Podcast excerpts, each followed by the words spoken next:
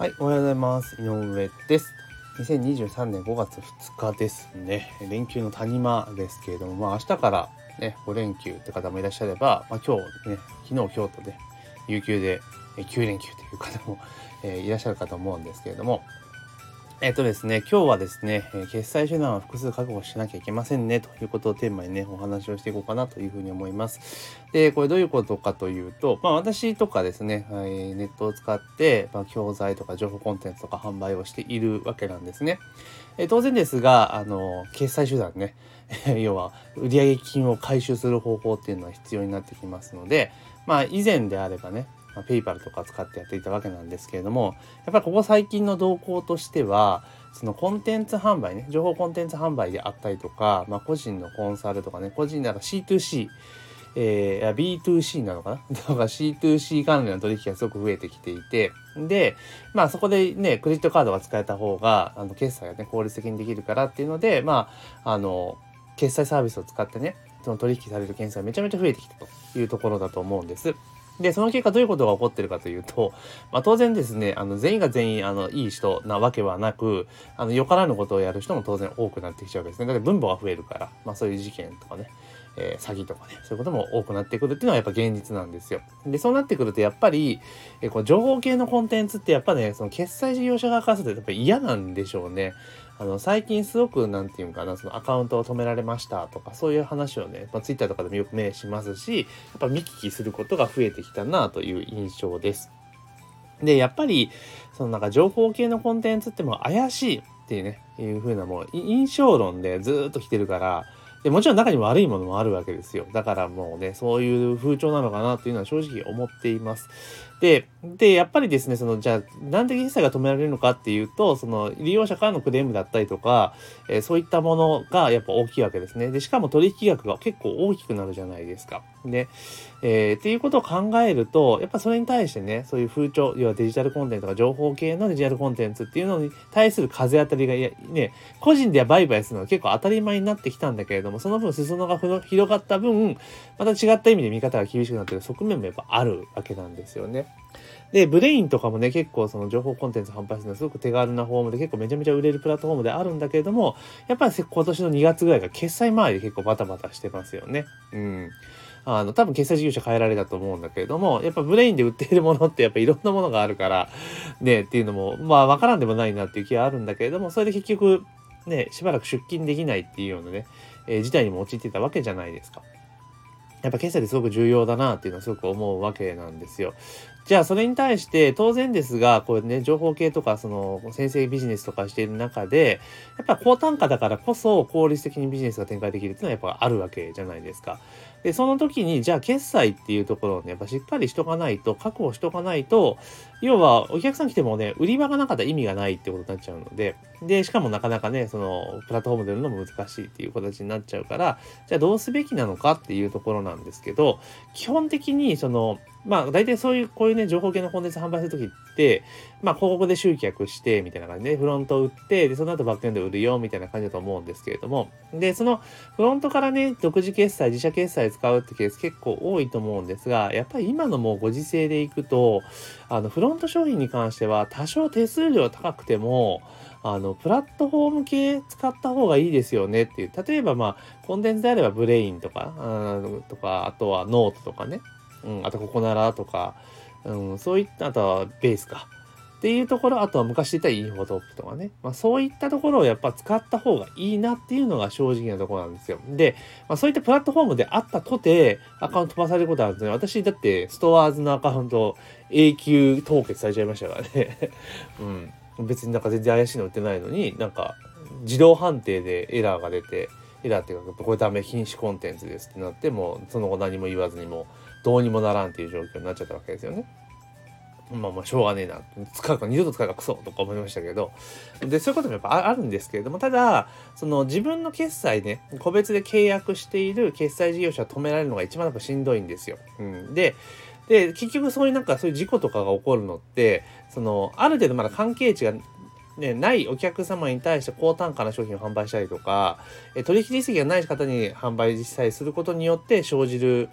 ことが書類リスクがすごく高まるわけなんですよね。だからそういったことを考えるとフロント系の商品に関しては全てプラットフォーム系さっき言ったね、えー、ベースとか、えー、 Brainとかノートとか、え、そういったものを使って販売するのがやっぱ安全だなと。で、そこで買って購入してくださった人の、要は購入者リストですよね。で、そこで、まあ、ある程度複数回購入いただいたりとか、まあ、そういった実績がある中で、あ、よし、この人結構いけそうだなってなった時に初めて、その当然高単価な商品っていうのを提案していくと思うんだけれども、まあ、その時に、まあ、自社独自決済を使うっていう方が結構安全かなというふうに考えています。で、あともう一点なんですが、取引額のでかさっていうのもね、当然あると思うんですよね。うん。一撃100万とかね、やっぱね、きついです。一撃50万っていうのも結構ハードル高いかなっていう気がするんですよ。で、私の中で決めていて、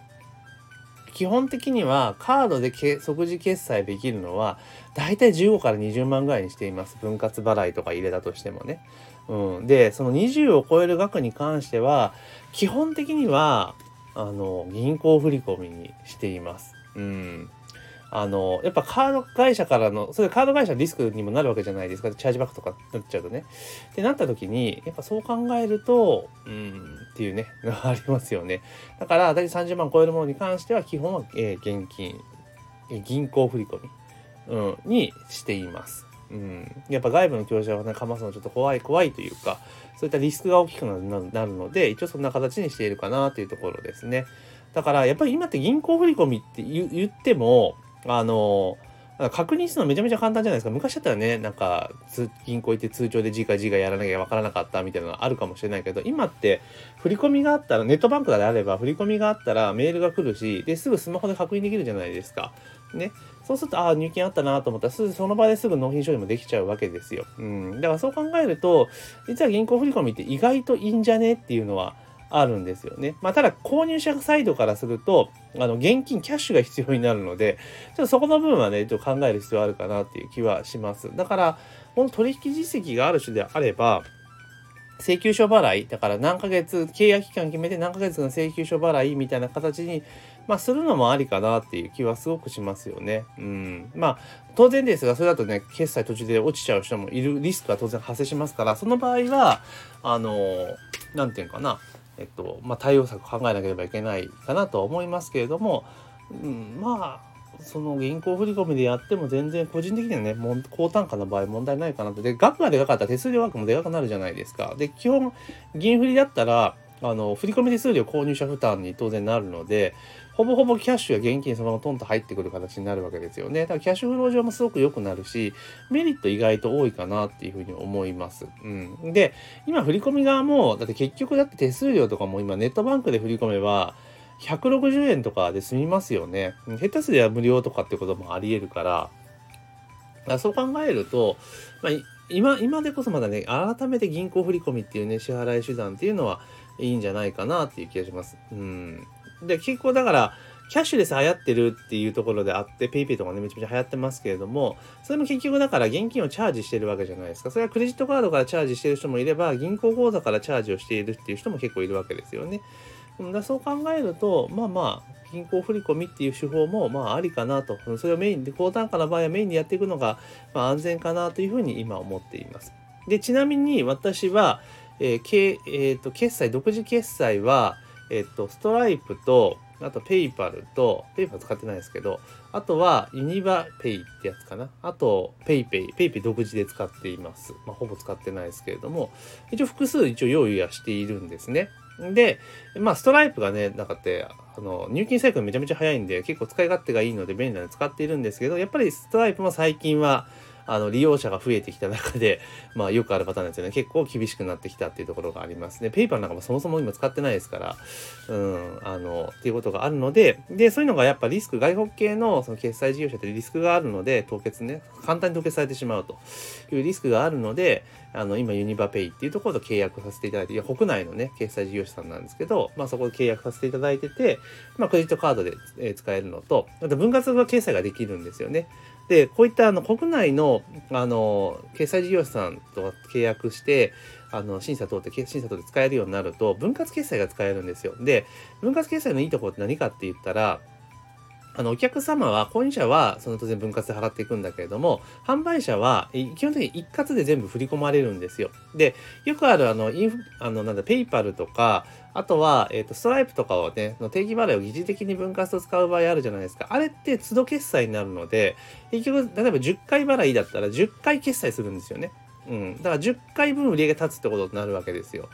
うんね、だから売上金もその十分割で入ってくるって形になるんですけれどもただこうクレジットカード会社とかねそういった国内の決済事業者とかでと契約をして使うことによって分割決済利用時でもあの一括でトンと入ってくるっていうメリットがあります。うん、メリットがあるとでしかも24分割まで組めたりとかするので結構良かったりするんですよね。で一撃で入ってくるというところがありますからまあだからそういったことを考えるとやっぱり複数持っておくってことももちろん重要かなというふうに思ったりはしています。まあ、いかんせんとにかくフロント商品売るときはですね、とか一元さんとか、えー、初回取引のお客様に関しては、まあ、基本的には、まあ、対面で会う以外は別です。対面で会うとは別ですけど、以外は基本的にはプラットフォームから入っていった方がいいかなっていうのが私自身の今の結論です。というところで今日はですね、え、決済手段、え、EC での決済手段っていうのは複数確保しておかないと危ないですよということをテーマにですね、お話をさせていただきました。ぜひね、えー、番組の、えフォローとね、いいねしていただけるとありがたいなというふうに思っております。え明日からゴールデンウィークね、え中盤から終盤ですね、